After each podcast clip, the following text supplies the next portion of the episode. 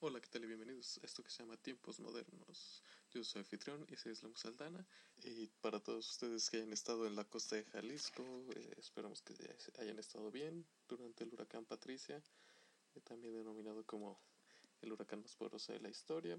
Eh, aquí en, bueno, al menos en Guadalajara no se sintió tan fuerte, solo fue unas lluvias, pero sí hubo algunos daños materiales, entonces esperamos que todos ustedes se encuentren bien. Esta semana se anunció que Ricky Gervais va a ser el anfitrión de los Globos de Oro en el 2016, que cuarta vez va a ser anfitrión de los Globos de Oro. Para aquellos quienes no estén eh, familiarizados con Ricky Gervais, fue, es el creador original de, bueno, co-creador, co-creador, no olvidemos a Steven Merchant. Ellos fueron co-creadores de The Office y también de la hilarante Extras. Y la verdad se las recomiendo mucho.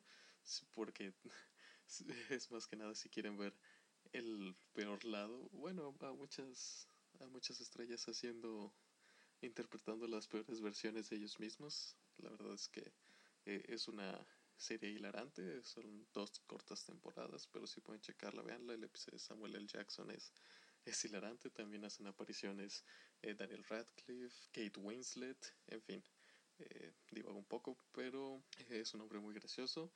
También lo pueden checar en Netflix en Derek. Ese es un poco más, más difícil de, eh, de, de, agarrarle el ritmo. Es un humor más, más ácido y un poco con temas más sensibles.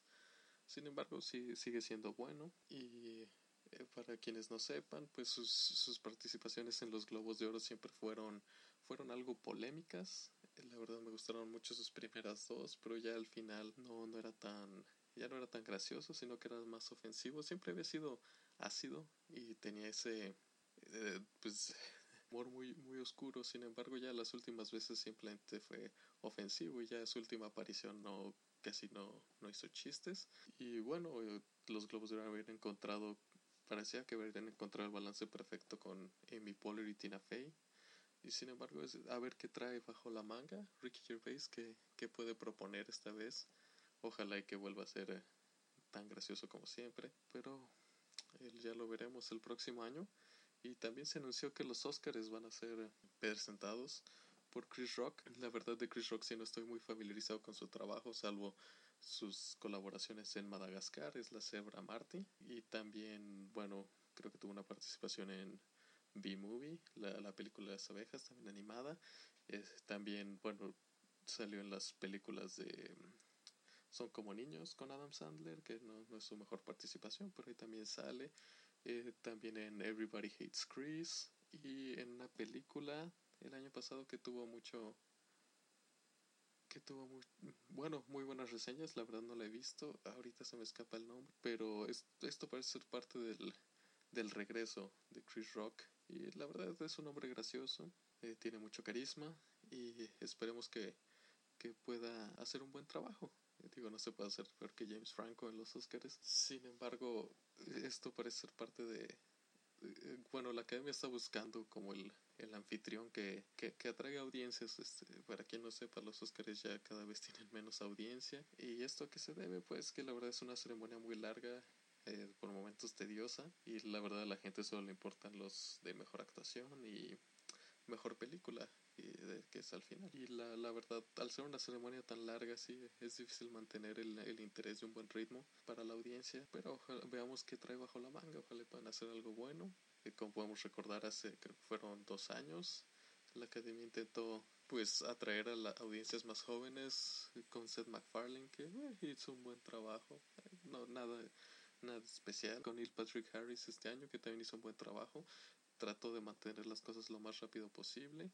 No hizo muchos, muchos chistes ni nada muy elaborado para mantener la, la ceremonia rápido. Su humor fue rápido y, bastante, bastante sencillo. Y hizo un buen trabajo, sin embargo, creo que ya no, nunca tendremos un, un, gran anfitrión. Y de nuevo, como los Oscars son una ceremonia muy larga, es, es difícil que mantengan esa misma popularidad que otros como los Globos de Oro.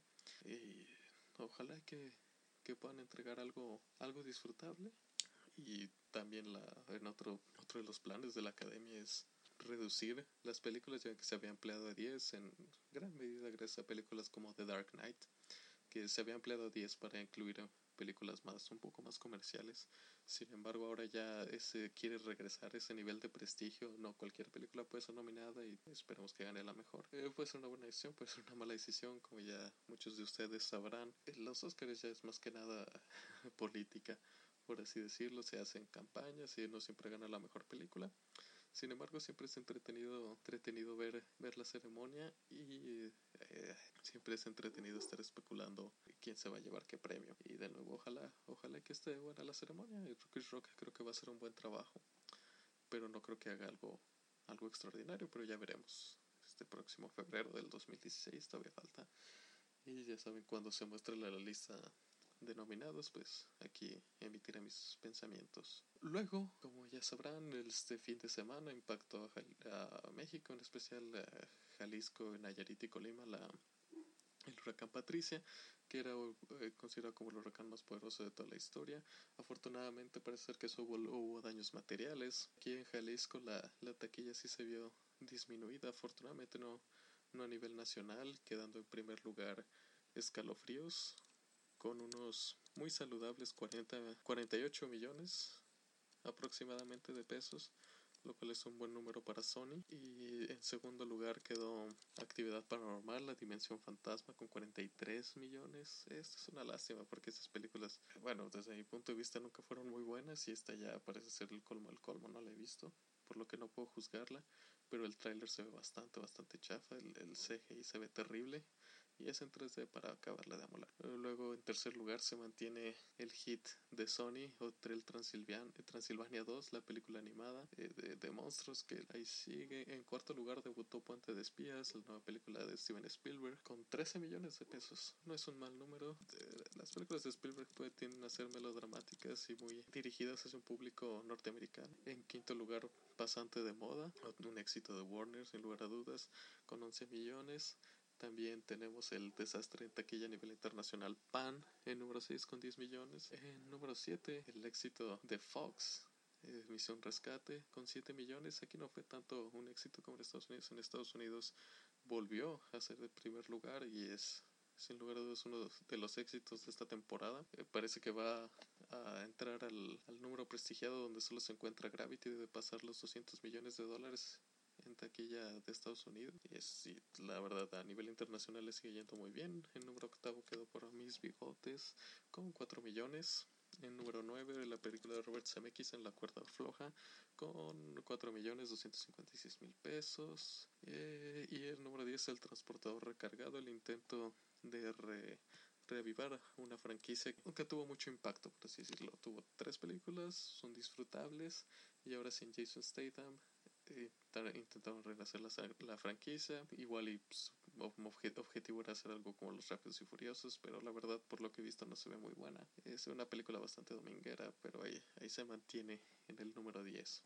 Y en este tema quería mencionar cómo a veces hay factores externos que afectan los números en taquilla. Yo creo que Sony se dio de topes cuando vio que el huracán iba a llegar para acá, ya que como he mencionado muchas veces, los tres días son vitales.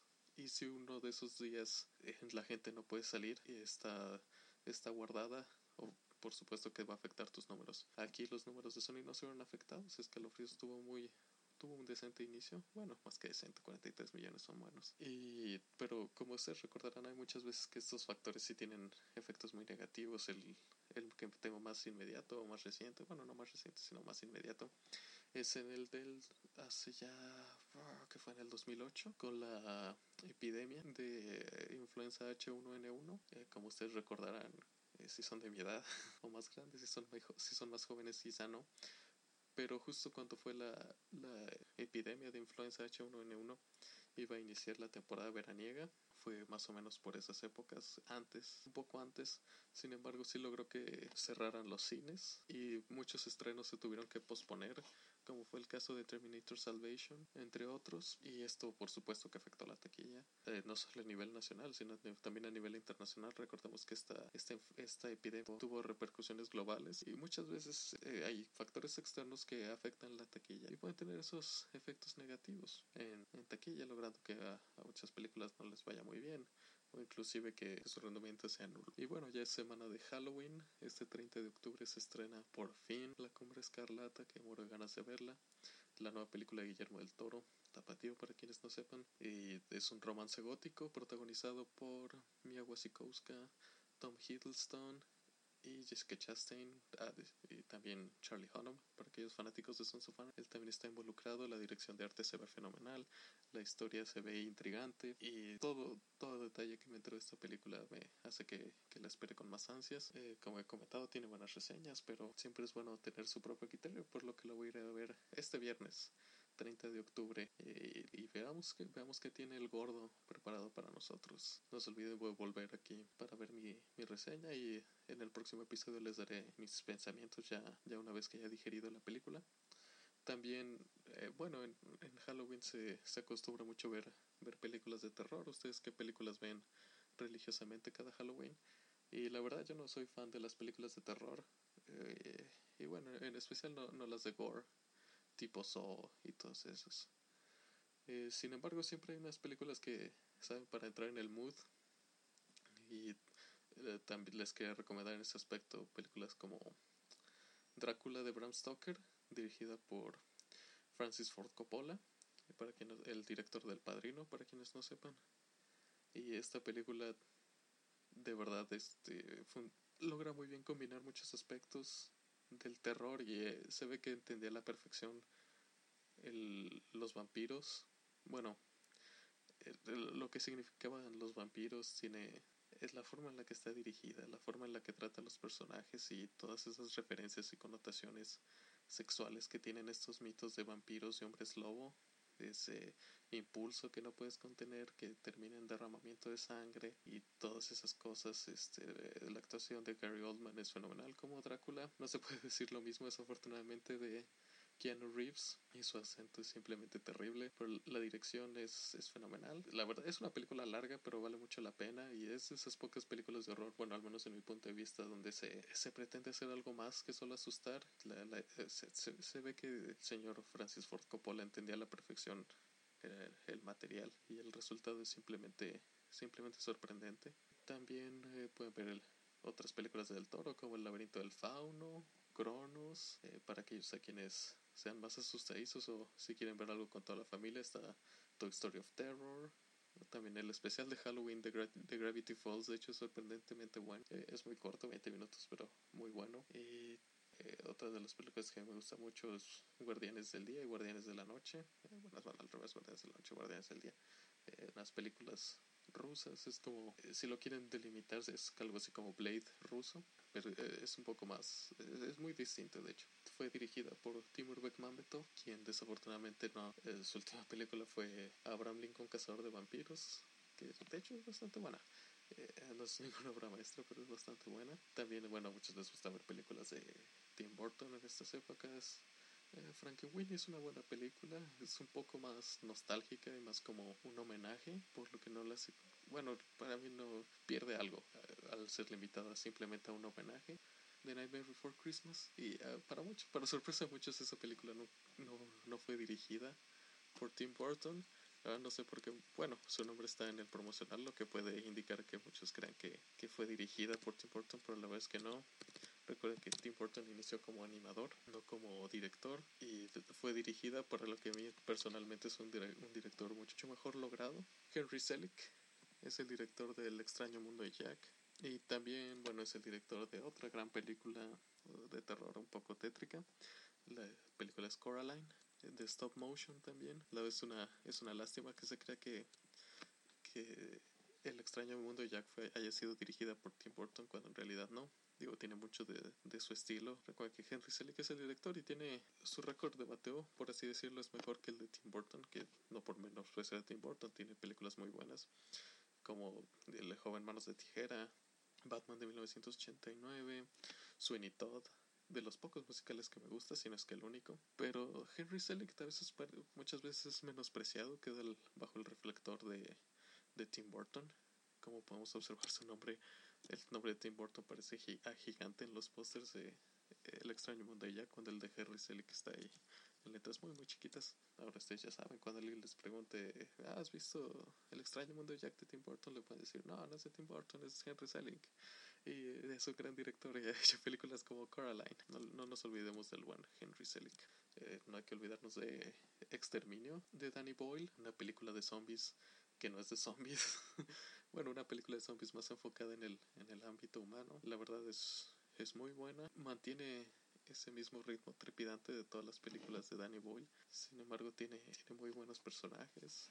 El final es bastante bueno y eh, como toda película de terror, como toda buena película de terror, al final el monstruo no es tan temible como los humanos. Y, eh, también tenemos Penny Dreadful para quienes les gusta la aventura con horror y misterio. Eh, es bastante entretenido, vale, vale mucho la pena, tiene buenos valores de producción. También tenemos eh, la fenomenal Hannibal, desafortunadamente ya cancelada, pero para todos a quienes les guste su terror más psicológico, no hay algo mejor que eso en televisión, francamente.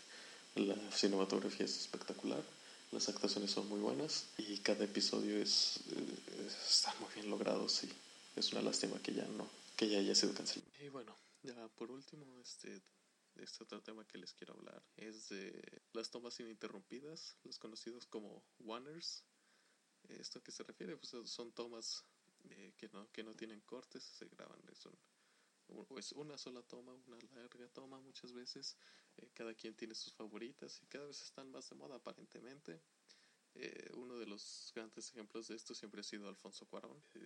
toda su filmografía tiene muchos grandes, este, muchas grandes tomas continuas. Eh, de hecho, y como dato curioso, como él fue el director de Harry Potter, el prisionero de Azkaban, la, la, casa de Harry Potter siempre había sido un set y se que fue hasta con Cuarón, quien quería tener una toma larga de una toma continua de, desde Harry Potter recorriendo el vecindario donde se fue a una verdadera locación, o sea, eligiendo una, una, una casa en físico, no un set.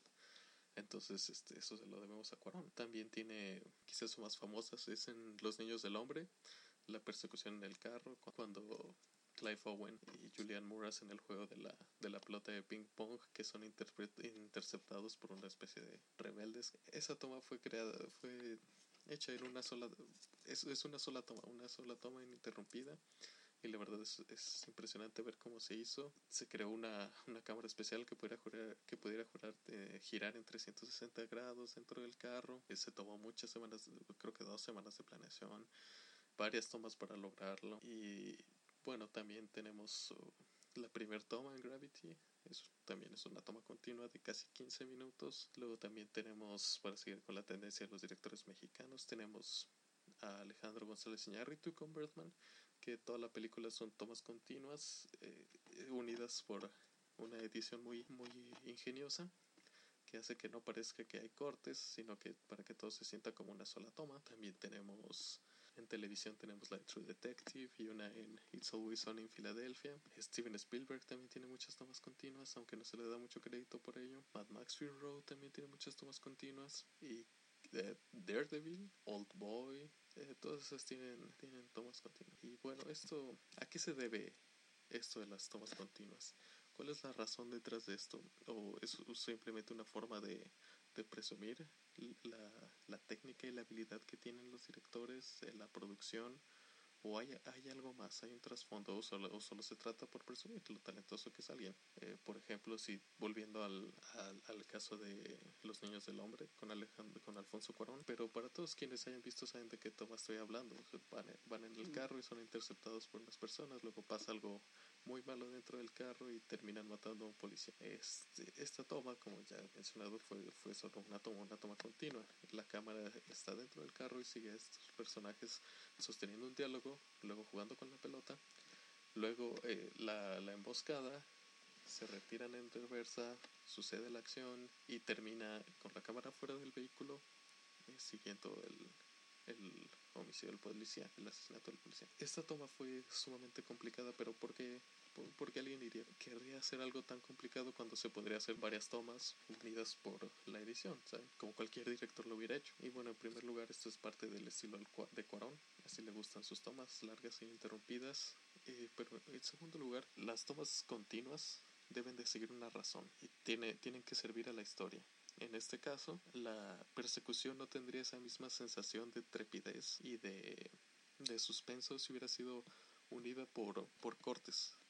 Los cortes muchas veces nos hacen recordar que estamos viendo una película, porque la vida real no tiene cortes. Entonces cada vez que vemos un corte, eso es de que, ah, bueno, eh, es una, un mensaje subconsciente de que esto es lo que estamos viendo es una película y puede disminuir algo la tensión. Al verlo ocurrir en, ahora sí que en tiempo real, por así decirlo, de forma ininterrumpida y sin cortes, la toma se vuelve mucho más fluida y hace que el suspenso suba, porque no, no, nos, sumergimos más en la toma, en la escena. Y en, este caso, si ven los niños del hombre, todos los, los planos secuencia responden a ese mismo. Son, son o persecuciones, o bueno, son, son escenas de suspenso. lo que Cuarón quiere es aumentar este suspenso por tomas ininterrumpidas, tomas continuas que nos ayudan a, adentrarnos más a lo que él quiere decir, que nos sintamos ahí. Y claro, es la forma más difícil de hacerlo, pero también la más efectiva. Y al final eso se ve, se ve recompensado con la, con la expresión de la audiencia, el, el impacto que tienen estas tomas en la audiencia. También eh, si tomamos el caso de Birdman, por ejemplo, y volviendo a este tema, hacer una película de esa forma para que parezca que no tenga cortes es sumamente difícil. Los actores tuvieron que memorizar muchísimos diálogos y estar muy bien coreografiados, muy bien sincronizados. Eh, si te arruinas al final, en el último minuto de la toma, toda la toma se arruina porque no puede haber edición. Entonces, ¿por, ¿por qué alguien haría todo esto? Construir toda una película en esa filosofía. Bueno, porque el, eh, el mensaje de Birdman, bueno, en Birdman se construye la, el, el, bueno, el ultrarrealismo, el hiperrealismo, y para dar esta sensación de hiperrealismo, la, la película no debe tener cortes, porque de nuevo, como mencionamos, la vida real no tiene cortes, si no vemos cortes más se asemeja a la vida real, por lo que de esta forma no solo se vuelve la mejor forma de contar la historia, sino la única. No puedes decir hiperrealismo y bueno, como la película se trata del hiperrealismo, debe de vivirlo. Es la esencia de la película, es lo que une todas las tomas, por lo que se vuelve la única forma de contarla. Luego tenemos aquella toma famosísima en la película Goodfellas de Martin Scorsese, el Copacabana. Y bueno, aquí de qué se trata la toma. Es, es, una toma bastante sencilla, de hecho, pero no por eso menos importante y menos espectacular. Llega el personaje de Ray Liotta con su, con su acompañante, su novia, que luego se vuelve su esposa. Llegan a este lugar que se llama el Copacabana, entonces seguimos desde el momento en que el personaje Ray Liotta abre la puerta y entran al Copacabana, pero por la parte de atrás, pasando por los cocineros, todo el staff, hasta llegar, hasta que les colocan una mesa en, la, en el escenario principal.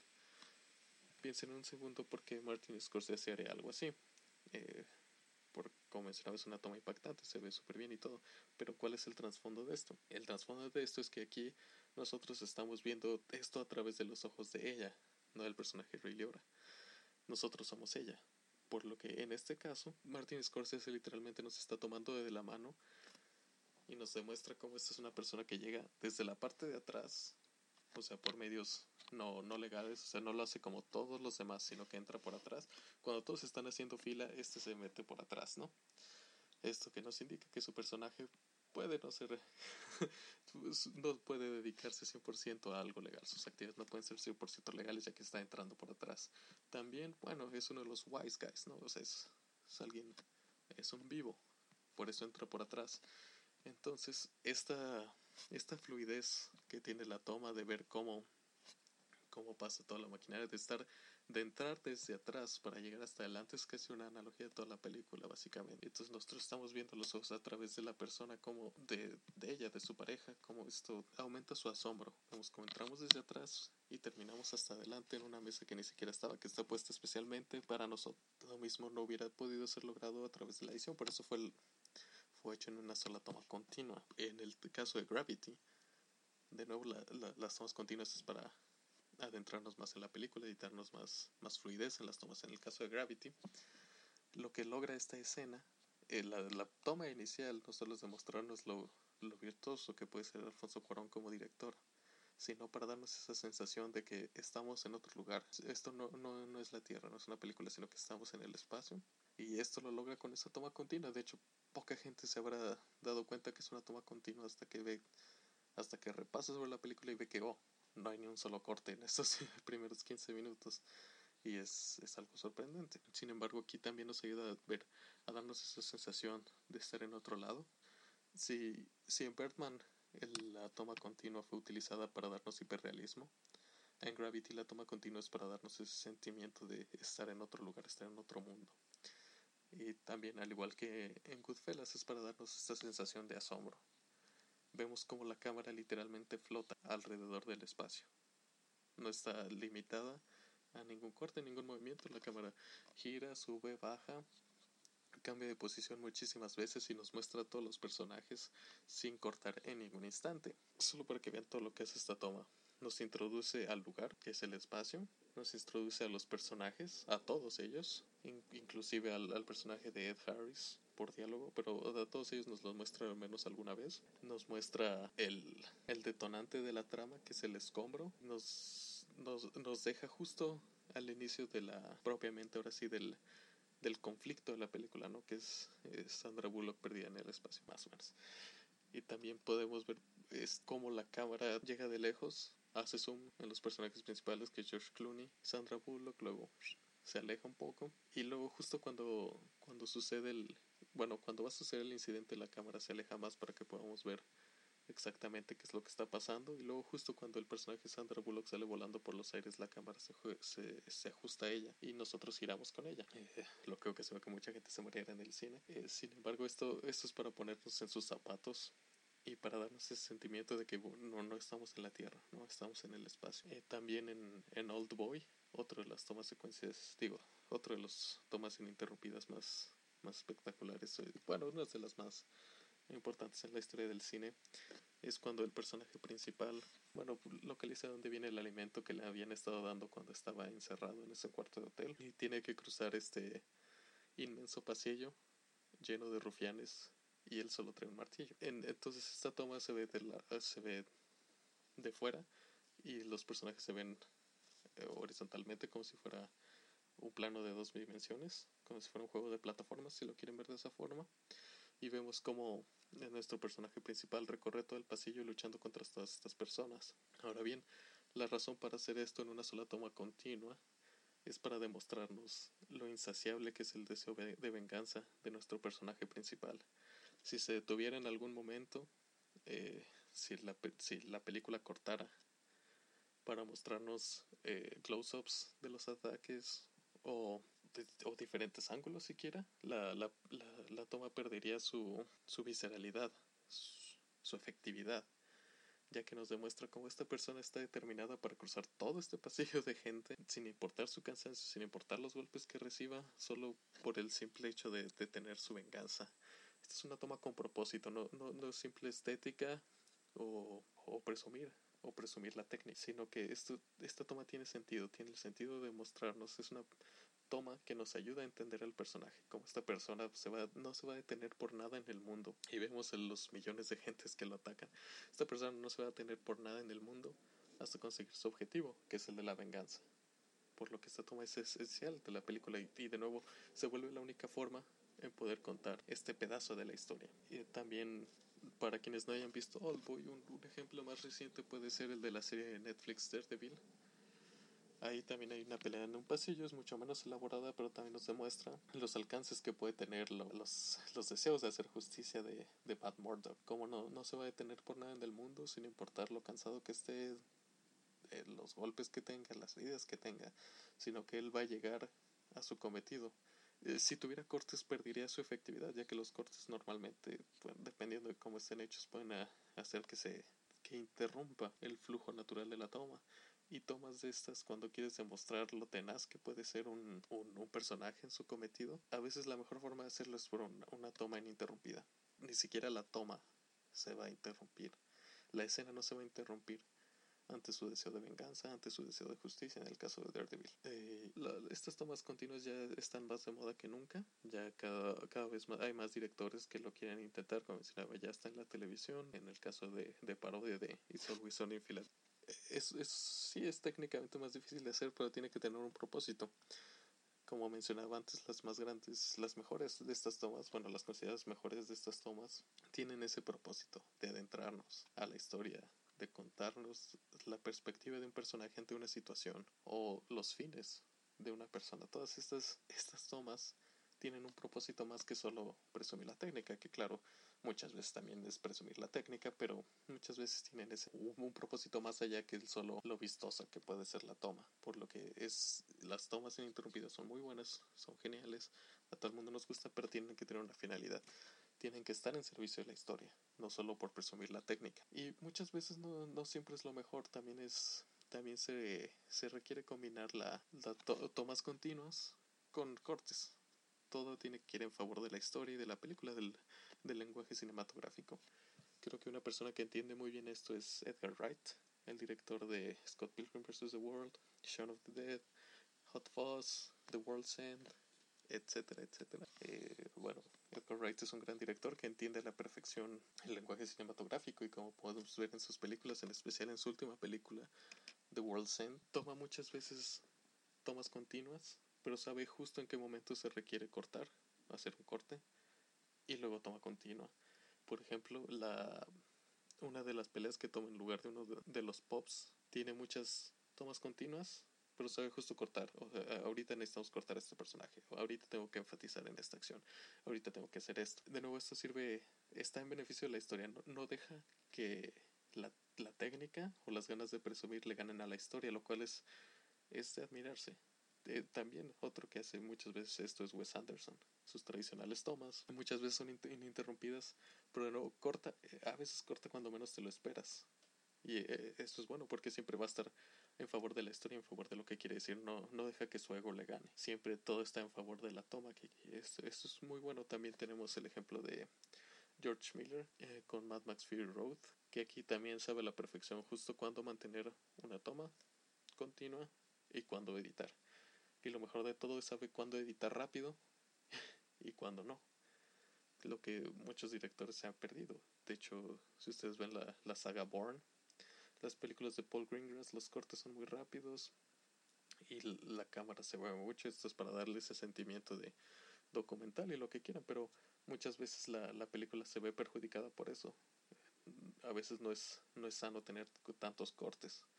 Como mencionaba en mi análisis de Fury Road, es bueno tener cortes rápidos dependiendo de lo que quieras decir, pero también es bueno tener tomas que, que nos aclaren en qué situación estamos. No, lo mejor no es, es siempre no estar casado con una con un solo estilo, sino saber cuándo utilizar cuál.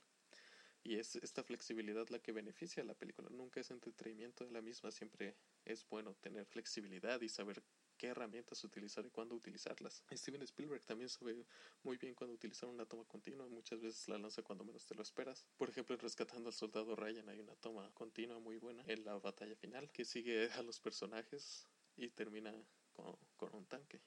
Y esa toma también nos demuestra quién está haciendo cada quien en esto y es mejor que hacerlo con cortes, pero él, siempre sabe cuándo, cuándo cortar y cuándo, cuándo mantener la escena. Lo cual creo que es lo que muchos deberían buscar, no solo buscar tomas continuas por hacer tomas continuas, de oye, esto se vería espectacular en una sola toma continua, pero en realidad beneficia la historia. Eh, ¿Qué tal si metemos un corte en este último momento? O sea, tenemos toda la, toda la toma, pero creo que sería bueno enfatizar en esta acción. Entonces siempre es bueno, eh, la, edición es una de las herramientas más poderosas que tiene un cineasta y una producción. Entonces siempre es bueno saber cuándo, cuándo cortar y cuándo no, cuándo mantener una toma y cuándo no. Esto es uno de los temas que, que más me apasiona, por si no se han dado cuenta. Bueno, muchísimas gracias. Este, este ha sido, esto es todo por hoy. Suscríbanse, a partir del lunes se suben los los videos a YouTube por si quieren checarlo ahí también. Solo busquen tiempos modernos, tal cual, como es el nombre del podcast en YouTube, y eso los va a dar. Eh, normalmente los subo por temas para que no se asusten si ven varias partes, es normal. Y sí, no, no olviden suscribirse y gracias por todo. Saludos.